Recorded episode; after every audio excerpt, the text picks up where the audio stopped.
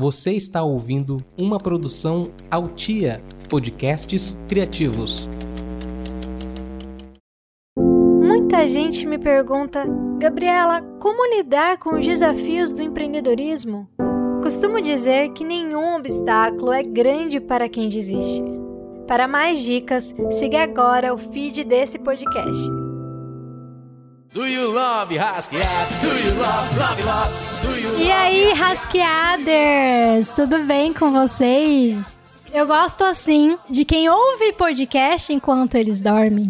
Aliás, se você estiver ouvindo esse podcast enquanto eles dormem, compartilha lá no Instagram, no arroba Gabriela Peixoto T, ou no Twitter, arroba Peixotorres, pra eu ficar sabendo. E caso você estiver ouvindo o podcast enquanto eles não dormem, também não tem problema. Compartilha também para ajudar esse podcast a chegar a mais pessoas. Então hoje, né, estamos aqui para falar do empreendedorismo da vida real. Claro, uma vida real limitada a três pessoas, mas eu tenho certeza que muitas outras vão se identificar também. E por isso eu convidei ela, Bruna, sócia, cofundadora e proprietária da Afeto Lab. Tudo bem, Bruna?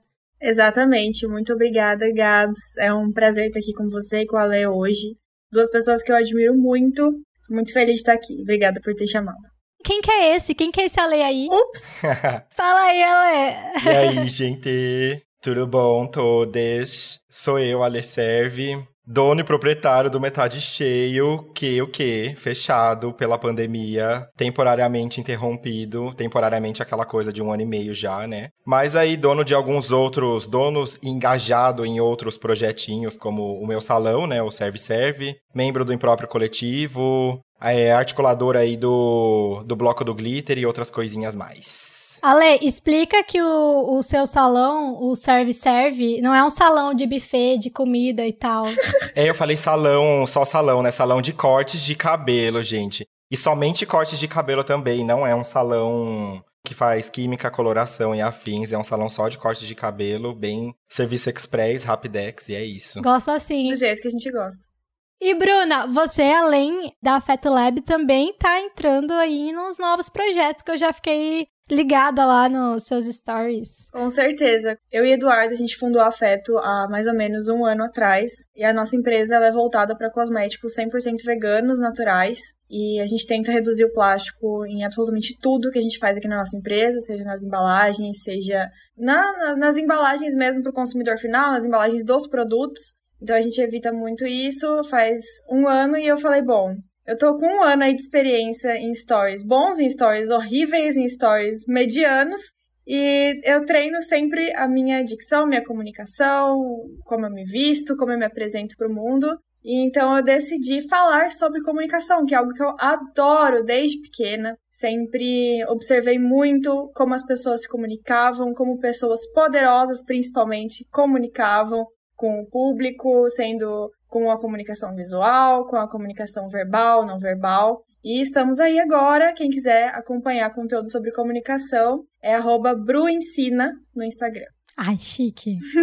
Olha só, gente. Pra quem caiu de paraquedas aqui nesse episódio, porque gosta do Ale, gosta da Bruna, ainda não me conhece, eu sou cofundadora de uma produtora de podcasts aqui em Mato Grosso, que é a Altia Podcasts. E a gente resolveu empreender assim nesse rolê porque a gente acredita, né, que podcast já é uma mídia bem consolidada no nosso país, mas que em Mato Grosso ela ainda não tinha alavancado. Então a gente viu um mercado propício, né, para produções e para dar voz também a, a criadores de conteúdo daqui, mas também, né, de outras regiões. Essa é a versão empreendedora que eu falo, né? A versão vida real é porque eu tava surtada já em agência. Uhum. Até um dia que eu saí me tremendo toda, com uma crise do pânico. e aí eu vi ali que eu precisava parar. E aí o meu namo sócio, né, o Fred, já tava com essas ideias, assim, de podcast, de fazer algo nessa vibe. E falou, bora. Eu falei, bora, e tamo aí. Vamos fazer dois anos aí de produtora. É, então sempre tem essas, essas duas versões, né, do empreendedorismo. Mas, gente, assim, antes da gente falar de fato do empreendedorismo, para as pessoas se identificarem assim com vocês, eu tenho uma dúvida que foi até uma dúvida parecida com o que eu, eu fiz no último episódio. A gente falou sobre rede social. E aí eu perguntei o que as pessoas eram além da bio do Instagram, né? Porque a gente resumiu a nossa vida ali, né? Então eu pergunto para você, Ale, quem você é além do seu trabalho? Oh, essa pergunta é muito capciosa. é uma pergunta que me pega muito, real, assim. Essa é uma questão tanto que quando eu soube que ia participar aqui, eu já fiquei nessa pira, né? De, o, meu, o, grande drama da mini bio, né? Eu sou muito esses acumuladores de funções da vida, assim. Eu gosto de ser bem multitask, assim, multi-coisas. Então é difícil de definir, porque parece que quando eu falo do meu trabalho, se eu falar que eu sou empresário, parece que eu tô, tipo, de terno e pasta na mão, sabe? Se eu falar que eu sou cabeleireiro, parece que eu já tô, tipo, também a louca com um secador, escova. E eu sou um mix disso tudo, com tantas outras coisas, que eu acho que minha vida profissional, ela cruza e atravessa muito, se funde muito com a minha vida pessoal. De forma que, para além do trabalho, eu sou algumas coisas que algumas pessoas conseguem reconhecer, como, por exemplo, eu sou a louca do cacareco. Então, quem vem no metade cheio ou no meu salão saca logo de cara que eu sou a louca do cacareco, porque tudo tem muito, muitas coisinhas. Eu sou a louca do vintage. Show minimalismo. Zero minimalismo. Gente, é assim, minimalismo é, é um conceito. É o mal do século.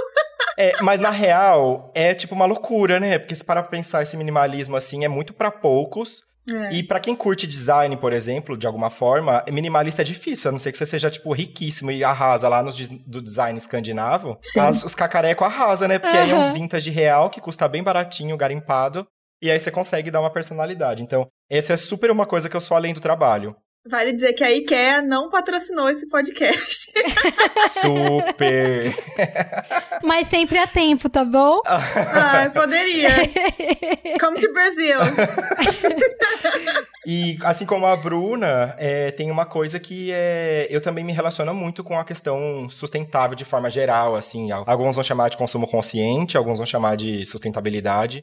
E é uma coisa que me pega num estilo de vida completo, assim. Então, a forma como eu me alimento, a forma como eu consumo roupa, as marcas todas que eu me relaciono sobre qualquer coisa que tá no meu dia a dia. Eu sou aquele que vai na feira uma vez por semana e compra daquele que produz no quintal. Então, tipo, eu sou uma pessoa bem é, peculiar nesse sentido, assim, para além do trabalho, né? Que acaba que quando eu tô na prática ali, nem todo mundo saca. Perfeito. E você, Bruna? Bom, como o Ale mesmo falou, é muito difícil você separar a sua persona do trabalho com o seu eu real, né, real life, dos seus amigos, que seus amigos te conhecem, que sua família te conhece. Mas se eu fosse contar um pouquinho de mim, tirando o meu trabalho, eu diria que eu sou uma pessoa que tá o tempo todo buscando inovar em todos os aspectos possíveis. Eu olho para uma, uma inovação da ciência, eu fico maravilhada, eu falo, cara, que incrível, isso me emociona muito, isso me dá tesão, assim, me dá vontade de viver. Eu falo, cara, olha isso, olha que maravilhoso, olha essa tecnologia nova, olha como isso vai melhorar a nossa vida, sabe, de tantas formas. Então eu fico muito empolgada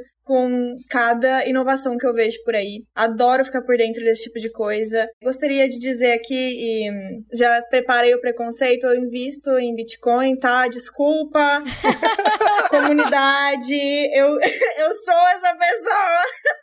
A gente te acolhe, Bruna, não tem problema. eu tenho até amigos que são também, né? As criptomigas. As criptomigas. Então, eu tento ser uma pessoa muito organizada. Não, ainda não consegui ser tão organizada quanto eu gostaria, mas a gente sempre tenta, né? Beijos. Eu amo, eu tento. Eu tento. e eu me, eu me coloco no mundo como uma pessoa muito aberta a sempre mudar de ideia. Então, assim, eu tento manter minha cabeça o mais aberta possível a ouvir a opinião dos outros e reconhecer meus próprios erros, reconhecer minhas falhas. Tô sempre aberta à mudança, ascendente em gêmeos, né, amor? Estamos aí pra isso. Inclusive, depois vocês me falem o signo e ascendente de vocês, que a gente não tocou nesse assunto, mas eu acho de extrema importância para esse podcast funcionar. e, no geral, é isso. Eu sou uma pessoa que não tem medo de errar, já errei muito, continuo errando. E eu acho que né, a gente sempre tem a oportunidade de aprender com os nossos erros e fazer cada vez melhor. Eu fiquei curiosa agora, qual que é o signo da Lê? Eu sou peixes, oh. com um ascendente em virgem. Então tome aí um oposto complementar. Ora, ora! Aquela que tá jurando que é equilibrada, né? Mas é, Sim. tipo, na verdade, tô dizendo que eu até ri da coisa, eu tento ser organizado, porque apesar de pisciano, eu sou, tipo, muito o migo que é metódico, detalhista, Uhum. assim, pra caramba, assim. O virgem bombani, Ascendente, amor, e não dá pra fugir. não dá. Minha lua em virgem, tamo junto aí nesse É isso. O seu signo é qual? Você falou que o ascendente é gêmeos, mas... Libra. Ai, que Ah, fofo. é. Eu sou canceriana com ascendente em sagitário. E eu já vi que é um padrão, assim, quando a gente vai falar de signo, já falar o signo se defendendo, né? Sim. Então quero dizer aqui, gente, eu sou uma pessoa que sorri, que acredita na vida, apesar de tudo. Não é vingativa at all. Não sou vingativa, já, já foi essa fase, tá bom? Passou já. Inclusive, eu lembro de cada nome que estava enquanto essa fase passava.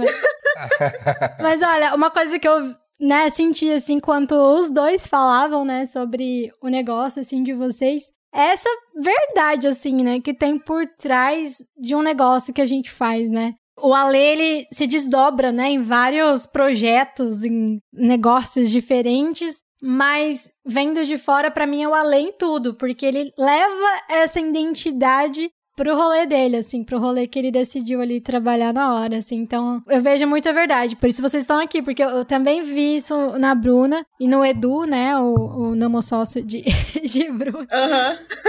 Essa crença mesmo no que faz, né? Você tá ali falando ali nas suas redes, no, no seu business, mas ali no pessoal você também é aquela pessoa preocupada em, de certa forma, mudar o mundo com o seu negócio. Uhum. Eu acho que esse é o primeiro. Talvez esse seja o primeiro mito, né, do empreendedorismo, né, gente? Empreendedor muda o mundo. Queria ouvir a visão de vocês sobre essa coisa, assim, de mudança do mundo através do empreendedorismo. Cara, essa coisa dos mitos, inclusive de mudar o mundo, né? Eu acho que tem uma coisa associada ao empreendedorismo que é uma megalomania e a síndrome da Netflix, assim. É você abrir um restaurante achando que amanhã você tá no Chef's Table. É você abrir um, sabe, um negócio achando que amanhã você tá, tipo, tendo um documentário sobre o teu negócio. Então, isso é foda porque coloca uma expectativa muito alta e atravessa um pouco o tempo das coisas, que é uma coisa que jovens empreendedores eu acho que aprendem na marra, se é que aprendem, porque a gente é bem mais ansioso. Eu acho que, na verdade, nem só jovens, eu acho que a gente tá vivendo um tempo da ansiedade mesmo Sim. que atravessa todas várias gerações. Mas eu acho que a gente tem que sacar que mudar o mundo e estar na Netflix e fazer várias coisas que são incríveis, eu acho que hum, é algo que demanda muita dedicação, muito tempo. Uhum. E é a mesma lógica do plantio e da colheita mesmo, assim. Bem poucos que só com agrotóxico aí no babado conseguem colher rápido e um bagulho de qualidade. Então, eu acho que isso é um mito muito real e que muita gente cai. Motivos pelo qual as taxas de gente que fale muito rápido é muito grande também. Porque se não fale pelo motivo financeiro, vai simplesmente abandonar a ideia e se torna mais um projeto engavetado que não foi pra frente por algum motivo que, na verdade, é uma grande quebra de expectativa, assim. É, com certeza. Achei muito válido tudo que o Ale falou. Principalmente com essa questão da, da ansiedade. Tem muita gente na internet vendendo essa ideia de que realmente, se você trabalhar muito duro e vender sua alma, em um mês você vai estar com 100 mil seguidores, você vai estar vendendo milhões porque você virou afiliado na Amazon.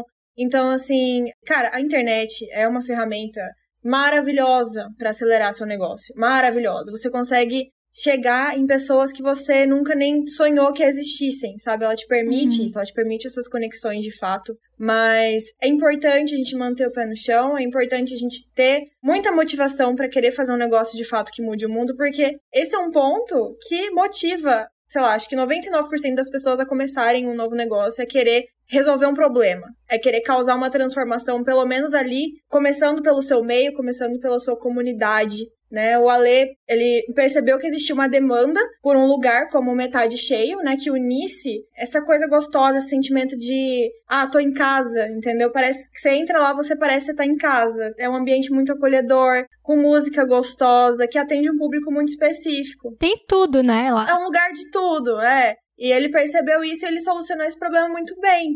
Mesma coisa no afeto. A gente viu que aqui na nossa cidade, principalmente na região, existia uma possível demanda para os produtos que a gente vende hoje em dia, que a gente produz e vende. E a gente falou, cara, vamos ser esses facilitadores Vamos conectar essas pessoas que querem esses produtos. Vamos criar os produtos aqui, vamos dar para essas pessoas, vamos distribuir aqui para essa região. E, e, deu certo. Então, assim, é importante a gente ter essa motivação de querer causar grandes mudanças, mas a gente também tem que entender que, por exemplo, a gente não consegue competir com grandes indústrias. Não tem como. Tanto em escala produtiva quanto em questão de sustentabilidade mesmo. Não adianta eu falar para você, olha, não toma um banho de, de 20 minutos porque você é o problema da poluição da água ali no, no rio. Não, não toma um banho de 15 minutos porque o pessoal lá na África não tá tendo água.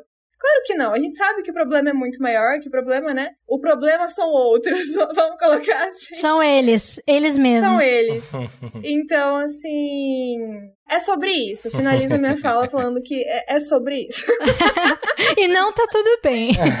e não está tudo bem, mas a gente vai, né? a gente segue.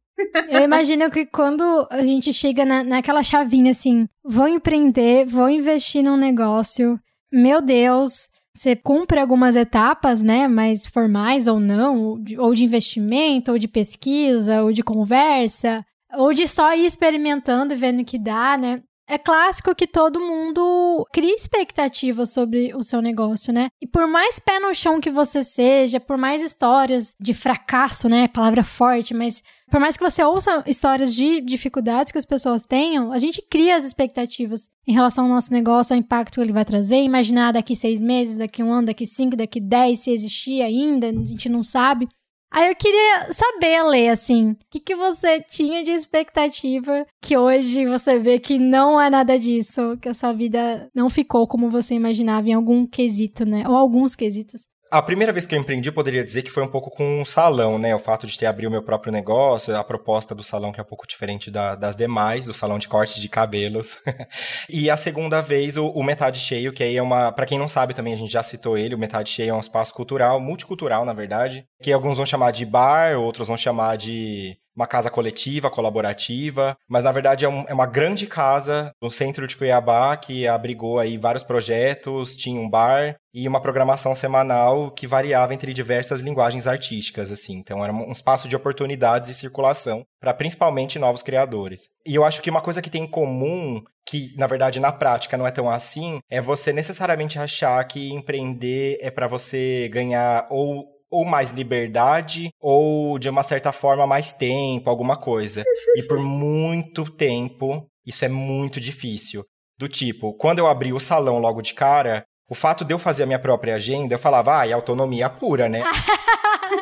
ai, que inocente, né? Tem um áudio no, no, no TikTok que fala assim: eu não queria trabalhar das 9 às 5.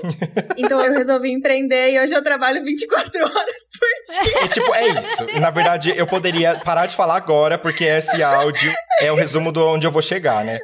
Porque, tipo assim, é muito uma sensação de que você vai arrasar na autonomia porque você não pica mais cartão em algum trabalho. Quando, na verdade, você, tipo, primeiro, eu sou um boss, um alto boss, que cobra de uma certa forma. Então eu não consigo só botar as pernas para cima e achar que tá tudo bem, sabe? Sim. Eu sempre corri atrás das coisas e aquela coisa. Com o salão, ainda mais do que metade, que o salão é muito eu e o cliente. Então, se eu não tô trabalhando, eu não tô ganhando. O metade, de alguma forma, ainda como tinha equipe, dava para eu botar as pernas para cima em algum momento, depois de muito sofrer e alinhar o babado para que ele acontecesse sem a minha presença. Uhum. Mas ainda assim, estando muito próximo sempre para que a coisa tivesse acontecendo, né? Então eu acho que essa coisa da autonomia eu acho que a gente tem que entender que autônomo é, é, é, outro emprego que a gente ainda não sabe qual é. É verdade. Mas a categoria autônomo é muito difícil. Autônomo é só porque você não é cadela de ninguém. Mas você é cadela de si e de um sistema desgranhento que tá acima de todos. Uhum. Então eu acho que é muito mais nesse sentido, assim. Exatamente. Essa história de você ser o seu próprio chefe, a sua própria chefe, por mais que você trabalhe mais, às vezes é melhor. Às vezes você fala, poxa, tô trabalhando talvez o mesmo tanto que eu trampava, sei lá, em agência, empresa X, uhum. mas é uma coisa que eu tô tendo controle. Isso para algumas pessoas é muito legal, sabe? Uhum. Hoje eu prefiro isso, entendeu? Também trabalho pra caralho, trabalho mais de oito horas por dia, não queria. Fácil. Achava que isso não ia acontecer, isso ainda acontece, mas eu, eu fico menos surtada porque eu sei que eu que escolho continuar ou não, né? Até onde eu posso ir ou não. Quando antes, de certa forma, era outra pessoa que escolhia por mim. Mas nem todo mundo tem esse perfil. E tem gente que às vezes lida melhor com alguém no controle, uma outra pessoa. Sim. Porque não é só você trabalhar muito, mas é você ter a responsabilidade sobre tudo que tá acontecendo, sobre Uhum. a sua equipe, no caso, né? Sobre seus parceiros, seus clientes, sobre você mesmo, sobre o seu sócio. É barra, né, o negócio. E varia muito, né, da personalidade de cada pessoa. Bruna, também tem uma lembrança aí que você falou: putz, isso aqui vai ser incrível, quero ser empreendedora, rica. e aí você viu que não era bem assim? Então, eu acho que uma das maiores falácias também quando você começa a empreender é achar que o dinheiro vai ser seu. KKKKK, né? Kaka crying. Choram as rosas! A galera acha que, tipo, o dinheiro que tá entrando você tá pegando e enfiando no seu bolsinho. Mentira! Uhul! Oi, Simples Nacional, tudo bom, amigo? Empreendedor individual. Gente do céu, o dinheiro ele vai, o governo fala assim: Oi, querida, tudo bom? Me dá aqui seu dinheiro, obrigado.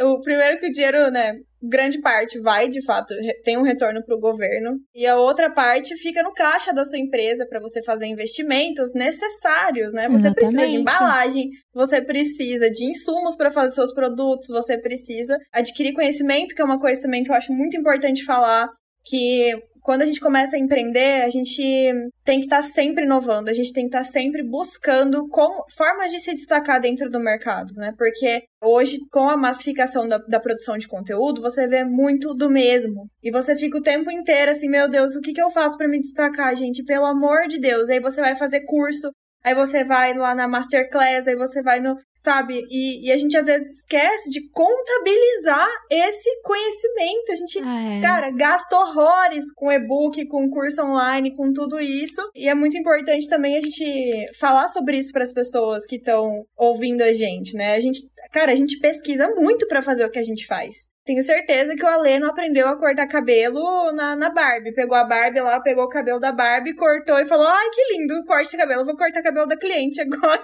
Pronto, resolveu o problema. Não foi isso, não, Ale? Quase isso, aquelas. Era, só não era a Barbie, a louca, sabe? Era a My Model da Eliana.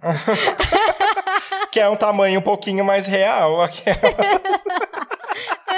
Esses dias, inclusive, fui no camelô, eu vi uma, uma Barbie lá que não era Barbie, não era Barlina. Aí eu falei, cara, a criança chega no Natal, ela esperava Barbie, ganhou Barlina.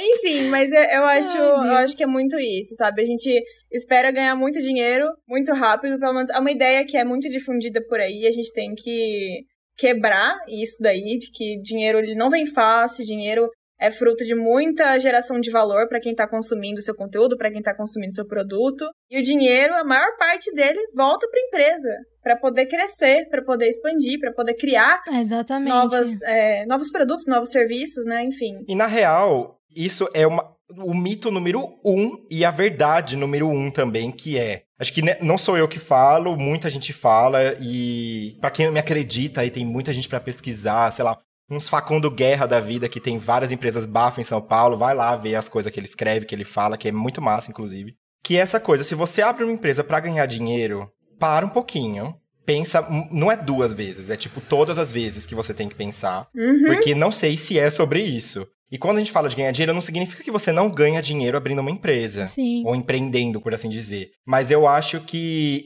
com o tanto de tempo que você se dedica para sua empresa, para ser um empreendedor, você pode muito bem pegar se- esse tempo e fazer alguma outra coisa que é dinheiro certo. Que não vai ser necessariamente certo no caso do empreendedorismo. É verdade. Porque é muito acima disso. Eu acho que o dinheiro ele vai vindo e ele pode vir e ele pode não vir e vai depender muito do tipo de empresa. Exatamente. Dinheiro é uma consequência. É uma consequência. Eu posso falar isso pelas duas empresas principais. Eu trabalho em três. Uma é delicada porque nós estamos falando de sobreviver de arte. Então, às vezes, super rola e às vezes não. A outra, a questão do salão, ela, ela é uma empresa que tem uma rentabilidade muito maior do que metade cheio. Porque, primeiro, eu não compro uma tesoura a cada corte de cabelo que eu faço. Uhum. Agora, eu compro uma garrafa de cerveja a cada garrafa de cerveja que eu vendo, né? Claro. E segundo, porque o giro, né, a estrutura toda do metade cheio, por exemplo, demanda muito mais do que a do salão. Então, tem muitos fatores para você simplesmente ganhar dinheiro, Exato. que é a força maior também de todo mundo que, obviamente, quer trabalhar para conseguir, além de pagar seus boletos, viver uma vida minimamente interessante, né?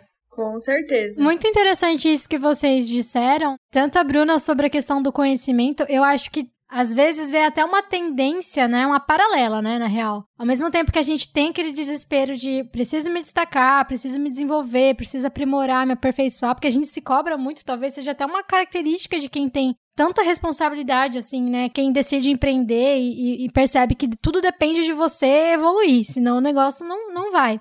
Mas ao mesmo tempo a gente tem uma tendência até a estagnar, porque você sabe daquilo, você sabe do seu trampo, né? Só que você esquece que você tem que fazer com que as pessoas saibam disso também. Uhum. Por mais que tenha rede social, a gente não consegue divulgar tudo que a gente aprende, né? A gente não consegue nem sempre posicionar toda a autoridade que a gente acredita que tem ou que não tenha, enfim, né? Uhum. Isso é uma coisa interessante. E sobre o que a Ale disse, né, dessa questão mais financeira, é, sim, pode dar dinheiro, você pode ter uma, uma estabilidade, mas geralmente ela não é tão estável assim quando a gente fala de uma pequena empresa, né? Quando a gente fala. Principalmente num cenário pandêmico, né? O Ale acredito que até teve uma experiência maior, né, do que eu e Bruna, no sentido de, de ter um negócio e, e saber abastecer ele numa, numa rotina normal, né? É, que o negócio do Alê, além de ser um espaço físico, né, que necessitava da presença física da pessoa lá para consumir, né, e tudo mais,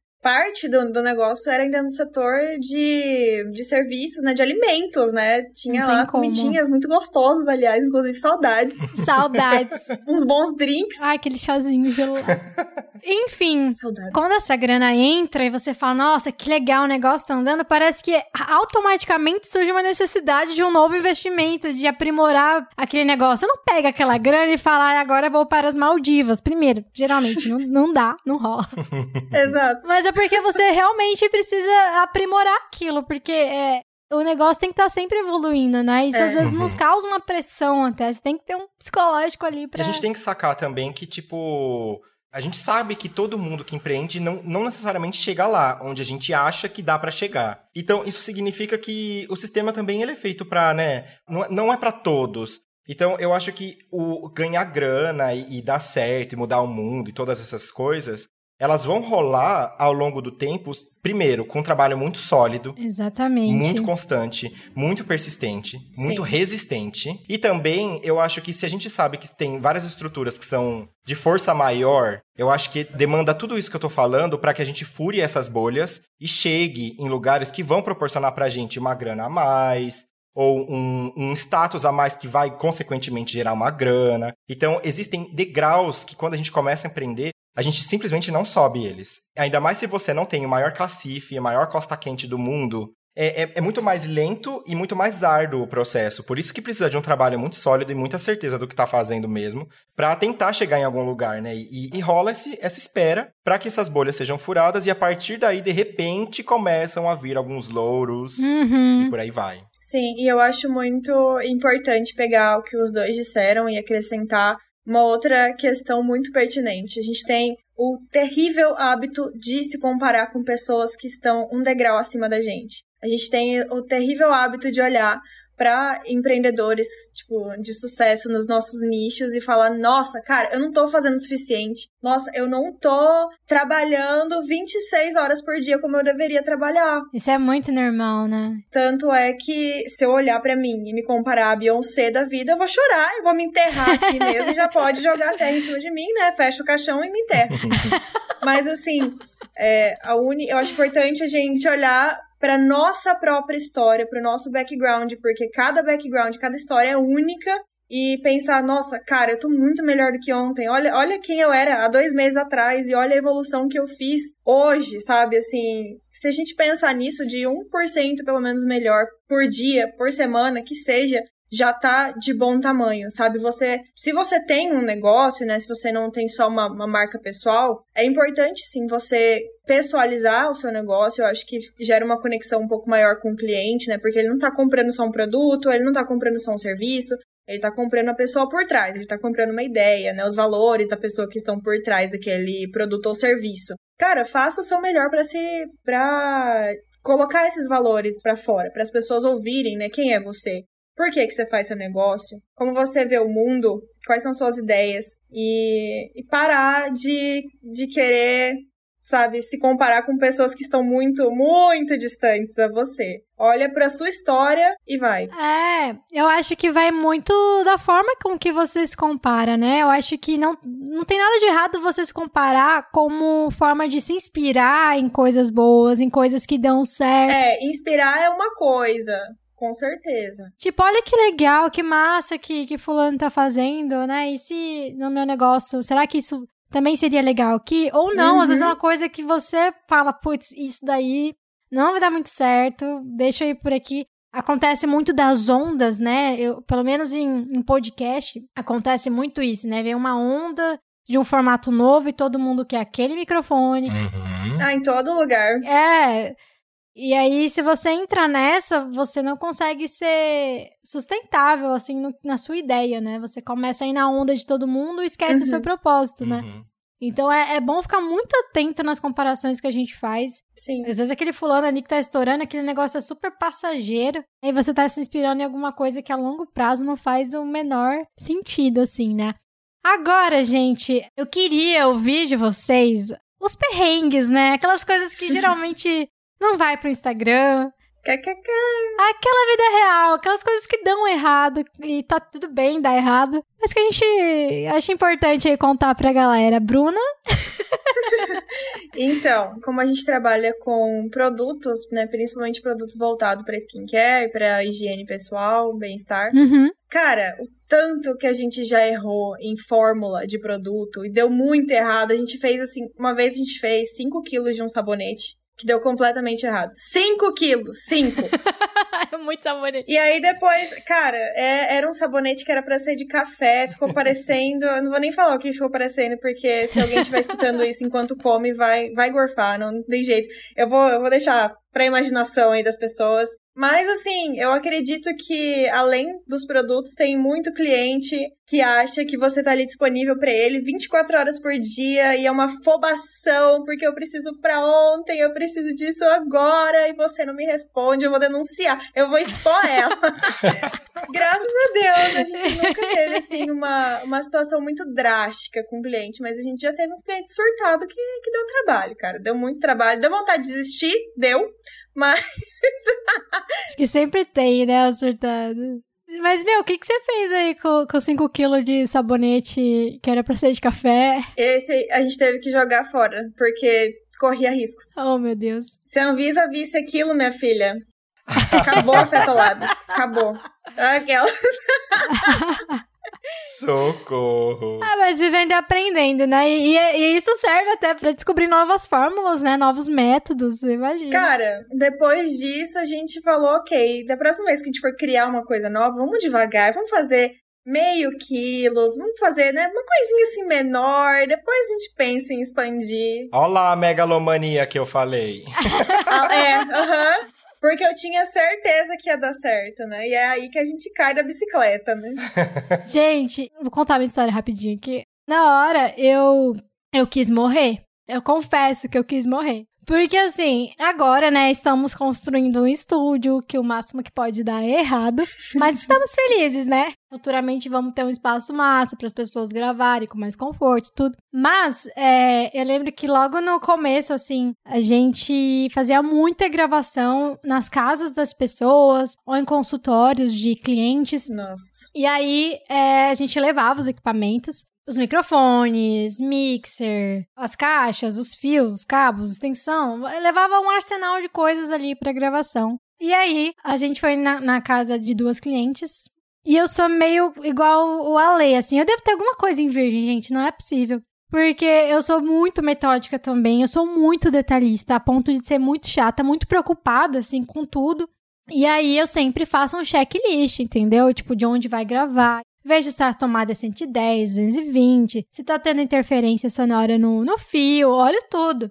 E eu perguntei, Fulana, essa tomada é 110 ou 220?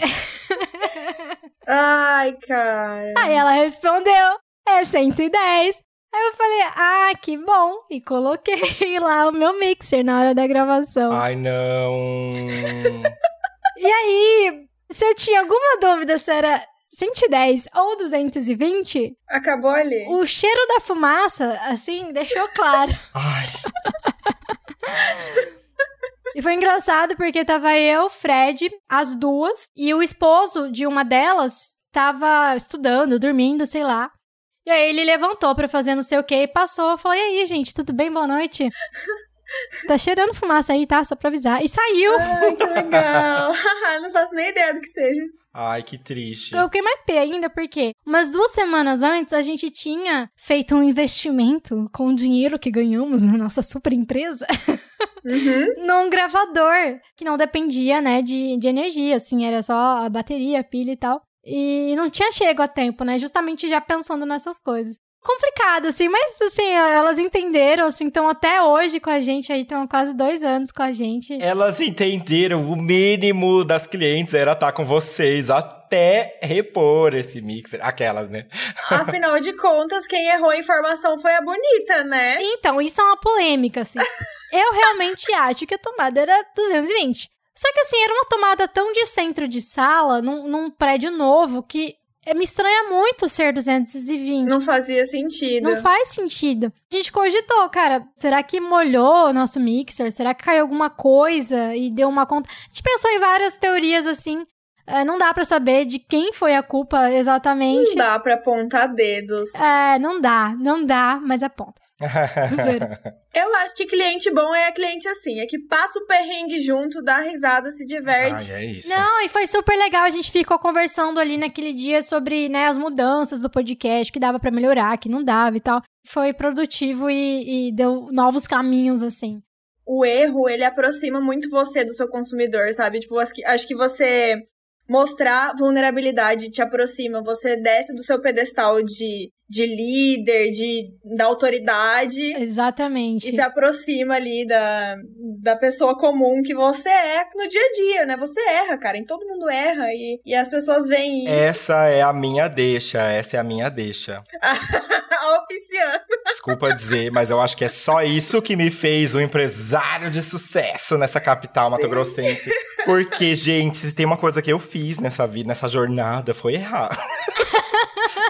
É um brinks, não brinks, mas tipo assim, gente, eu fiz o metade, tipo, tudo que eu fiz foi muito aprender fazendo. Então, óbvio que a gente cometia vários errinhos. Às vezes, erros contornáveis, mas erros que você passa aquele perrengue e que se não fosse um espírito que baixa e você fala assim, vai, plenitude, vamos só resolver, não surta, não chilica, só resolve. Ia ser um perrengue muito maior, mas eu poderia citar várias coisas, como desde o primeiro show que eu fiz aqui na casa, já foi logo de cara Paulo Monarco. E aí tinha muito mais gente do que eu esperava naquele dia. E acabou, tipo, copo de cerveja, acabou copo, louça.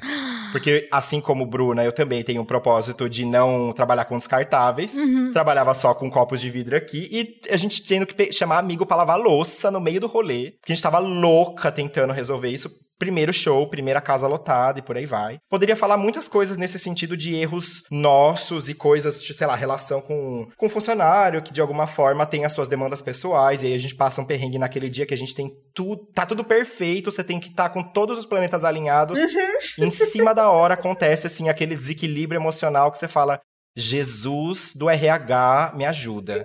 Nessas horas faz falta CLT, né? Faz, cara. Nossa. Não, é- é isso, né? Eu tô chocada. E isso porque aí sou eu do outro lado, né? Sou eu o contratante, me ajuda. Agora, na real, eu vou chegar no, no, no caos, que eu pensei em dois, mas vou falar o que é mais resumido, porque eu acho que ele é mais engraçado também. Não, eu tô assustada que a- o lance do copo acabar no meio do rolê foi só uma introdução, foi só um esquenta. Eu achei que esse era o perrengue. É a intro, é porque isso que eu falei assim, eu poderia falar sobre isso, mas não é sobre isso que eu vou falar, já falando, né? Aquelas. Fale sobre tudo. É que na real eu vou contar uma coisa que foi muito engraçada. A bomba. Você abre um negócio e oferece, por exemplo, nesse negócio comidinhas, você espera que as pessoas vão entender essas coisas, né? Então, dentro dessa proposta cardápio, eu passei muitos perrengues do tipo, clientes que lê, sei lá, cinco páginas de um cardápio e fala que tem pouca opção e você fica chocado, porque você fala, gente, para quem conhece aqui de Cuiabá, eu deveria ser só o Chopão, né, que tem mais que nós, porque não sei que restaurante que tem tanta opção. Que para qualquer lugar do Brasil, é tipo esses restaurantes que vendem, tipo, de a parmegiana, a caldo, a sei lá, tudo, assim. E aí, uma cliente, um belo dia, que era tipo um esquenta de bloco de carnaval. É tipo, a vibe é o quê? Fritação, festa, fervo, tava uma outra proposta na casa. Aí uma mulher me pede um caldo. E ela tava tão da pá virada no dia que quando eu entreguei o caldo para ela, ela já tinha reclamado de várias coisas. Ah, porque ela queria cerveja da marca X que eu não tinha, porque o ar-condicionado para ela não tava bom, a cadeira ela queria ao contrário.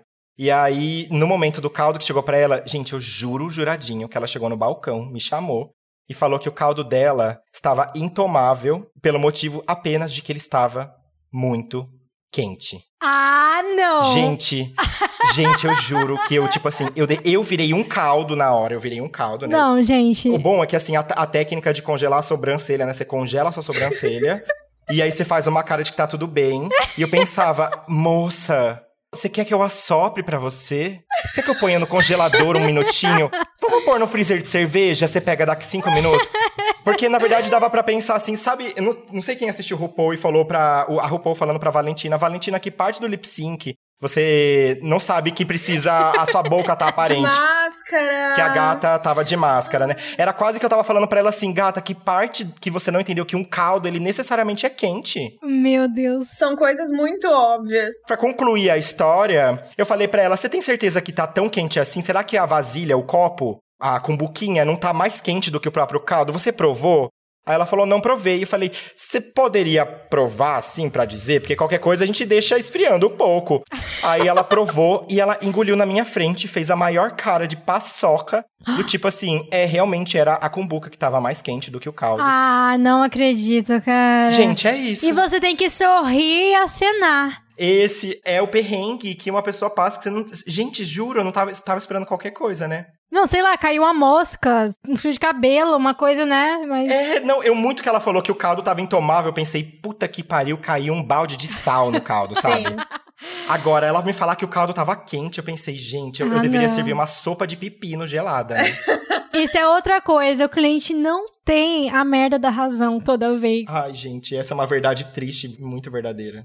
É, o que acontece é que a gente, né? Às vezes, dependendo do relacionamento, a gente só fala, ok, Sim. entendeu? Mas não significa que ele tenha razão. Uhum. É. Várias vezes meus garçons ficavam muito chateados porque eles não tinham feito alguma cagada. O cliente tinha se embolado, às vezes, numa reti- retirada de pedido ou qualquer coisa. Eles ficavam muito chateados e vinham falar pra mim do tipo, eu não errei, eu juro. E eu falava, amigos, às vezes eles só querem um pedido de desculpa, ou só querem uma atenção, ou só querem achar que estão certos. Que é um culpado. Então, tipo, meu coração tá confortável com a tua verdade. Eu acredito em você, acredita aí, segue o baile, só faz o que tem que ser feito. E se for o caso, pede uma desculpa, dá a volta por cima e, e segue o baile com a tua razão, porque às vezes é, é, é sobre isso. É, às vezes a pessoa tá tão fodida assim na vida que ela já não tem mais razão de nada, ela não tem controle sobre nada. Aí ela fala assim: vou encher um saco de algum empreendedor Nossa. por aí. E você foi escolhido da vez. E você É. foi escolhido Sim. pra apaziguar o ego da pessoa ali. Pode ser isso, de Sim, repente. meu, isso nem é exceção à regra, viu? Vou falar pra vocês que é, tipo, É. um número muito alto de pessoas carentonas ou, ou sei lá, da pá que vem, assim, pra causar. É. Você passa por isso também, Bruna? Todos os dias. Todos os dias, pelo menos uma vez por dia. Pelo menos uma vez por dia. Alguém vem de graça na nossa DM falar: Nossa, mas o seu sabonete é muito caro. Eu falo. Caralho, né? Que miserável, não tem mais nada pra fazer da vida. Vou lá encher o saco da Gucci, porque eu achei a bolsa da Gucci realmente, assim, tá muito cara, né? Não é acessível.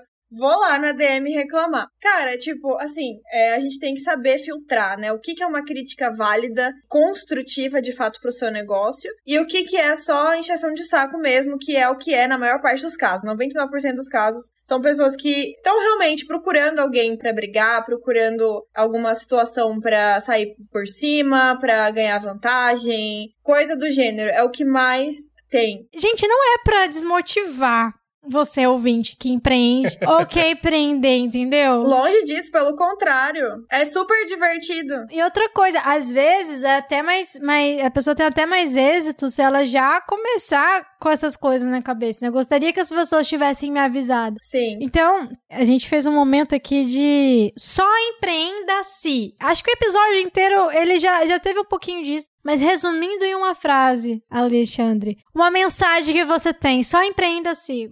Eu tinha pensado numa coisa, mas eu acho que eu vou fazer assim, super aquela quebra de protocolo e mandar um freestyle agora. Aquela outra. mas é porque eu acho que tem uma. é, Ao longo da conversa, uma nova frase se formou na minha cabeça. Acho que ela é mais interessante. Só empreenda se você tiver cansado de sofrer pelo perrengue dos outros. Porque perrengue todo job vai ter.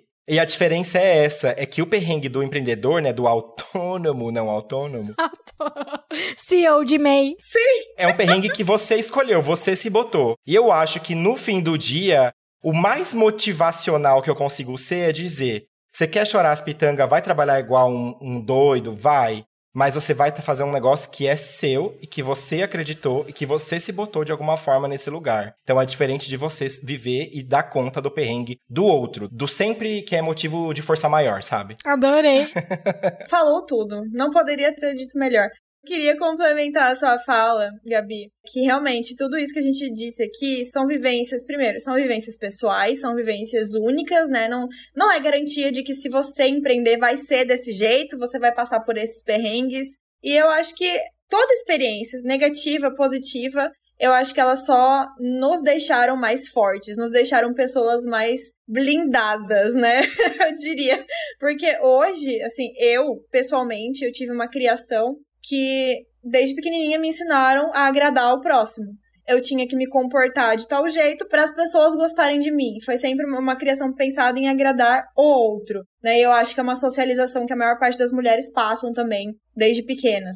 E lidar com crítica sempre foi um problema muito grande pra mim. Eu desabava, eu chorava com uma crítica menor que fosse, sabe? Eu, eu já tava lá chorando. E nesse um ano de, de afeto e agora começando esse novo projeto, cara, pouquíssimas coisas me abalam. Eu juro por Deus, eu sou uma pessoa muito mais forte, muito mais motivada a querer fazer dar certo, a querer fazer minhas metas darem certo, meus planos darem certo, crescer cada vez mais, porque eu vi resultado, eu vi que isso funciona e uma coisa que eu aprendi foi, cara, a maior parte das opiniões alheias, elas não importam, sabe? Elas não vão não vão te ajudar muito não a crescer. A gente tem que aprender a filtrar. E eu acho que empreender te ajuda a fazer esse filtro. Eu acho que você apanha tanto que o couro fica grosso. Né? Você fala, ok, tá, foda-se, não, não importa. Pode falar o que você quiser, eu tenho certeza de quem eu sou, e essa é a minha verdade. Se você gosta, seja muito bem-vindo. Se você não gosta, encontre outra pessoa que vai falar coisas que te agradem. Eu diria que é isso. Eu acho que a minha frase, né, só é empreenda se, além de de querer mudar o mundo, né? Só empreender se você quiser mudar o mundo do seu jeito, com a sua identidade, do jeito que você pode hoje, né? Com as condições que você tem. Que eu acho importante falar isso, né? Às vezes mudar o mundo para alguém pode ser um pequeno passo, pode ser um pequeno ajuste numa rotina de alguém, pode ser, sei lá, oferecendo um serviço, né? Por menor que seja, eu acho válido, eu acho que, que você já começa a mudar o mundo por aí. A outra questão é só empreenda se você estiver disposto a se tornar uma pessoa muito foda, muito forte, porque empreender faz isso com a gente, cara. A gente aprende a nos valorizarmos, a valorizar o nosso tempo, valorizar o nosso Exatamente. conhecimento e, e tudo aquilo que a gente agrega pro mundo, sabe? Eu acho que você começa a se amar um pouquinho mais quando você trabalha de forma autônoma.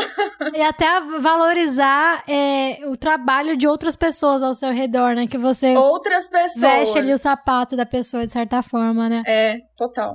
O meu só empreenda se ele, ele é um complemento, né, o teu, que é basicamente só empreenda se você estiver disposto a lidar com frustrações, né? Sejam elas pequenininhas no dia a dia, coisa simples, um produto que deu errado, um mixer que queimou, uma sopa que não estava tão quente assim.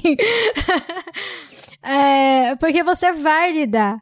E geralmente é isso que vai fazer você mudar algumas coisinhas e, e ter momentos bons, assim. Não romantizando a frustração, tudo tem limite, tá, gente? Tem que ter nosso limite psicológico ali também Uhum. pra lidar com isso. Mas você lida. E pra gente fechar Fiquei muito curiosa pra saber o que que parecia o, o sabonete da Bruna, além de café. Ela falou que não ia falar com respeito aos ouvintes. Aonde os ouvintes podem ir lá perguntar pra você, Bruna? Olha, a gente trabalha principalmente hoje com o Instagram, então se você quiser ver o nosso dia a dia, nossos erros, nossos acertos e ficar mais próximo da gente, é o arroba afetolab, lab de laboratório, é tudo junto, no Instagram. Ale. Vou passar o meu pessoal, que eu acho que é o que vai concentrar todas as informações, porque se eu ficar falando de cada projetinho, todo mundo vai ficar esquizofrênico na anotação. Então é arroba Alexandre Serve, serve com C, C-E-R-V-I. E lá, na, logo na bio, já tem os projetos que eu faço parte, mais ou menos o que, que eu, como eu me relaciono com eles, né? Então vai ter lá o coletivo de teatro, vai ter lá o Mercado das Pulgas, vai ter lá o Bloco do Glitter, o Salão, o Metade Cheio e outras cositas más.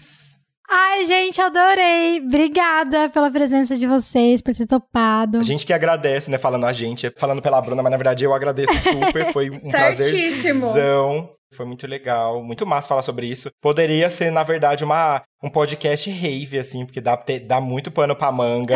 A gente podia falar horas. Eu super segurei a língua, amarrei a língua aqui, porque tudo tinha um adendo e uma, uma história a mais pra contar, mas quem sabe aí a gente se reencontra e fala mais sobre isso. Eu não me segurei porque eu quero dar trabalho pra Gabi esse final de semana. Eu acho que ela tá precisando, assim, editar esse podcast, sabe? Passar, assim, 20 horas aqui mesmo, se dedicando. Muito obrigada. Eu amei estar aqui. Eu espero voltar mais vezes, né? Pra gente fazer aqui nossas outras fofocas com assuntos diferenciados. Com certeza. Tô muito feliz.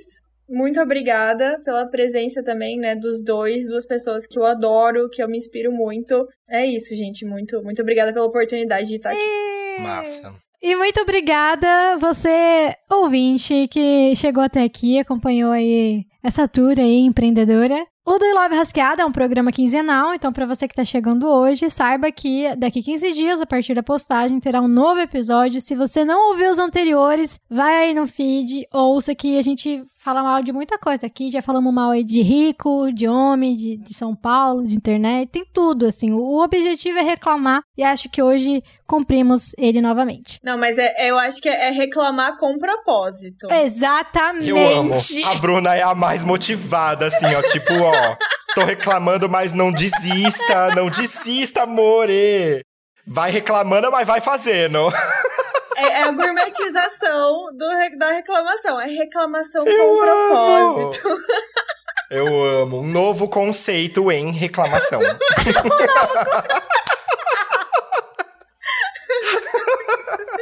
Você já pensou em ficar rico reclamando? Conheça agora Reclamando com Propósito. Aprenda esse novo método, uma live de cinco dias durante a semana, tá, meninas? Depois você pode comprar o curso. Arrasta pra cima, ouvinte.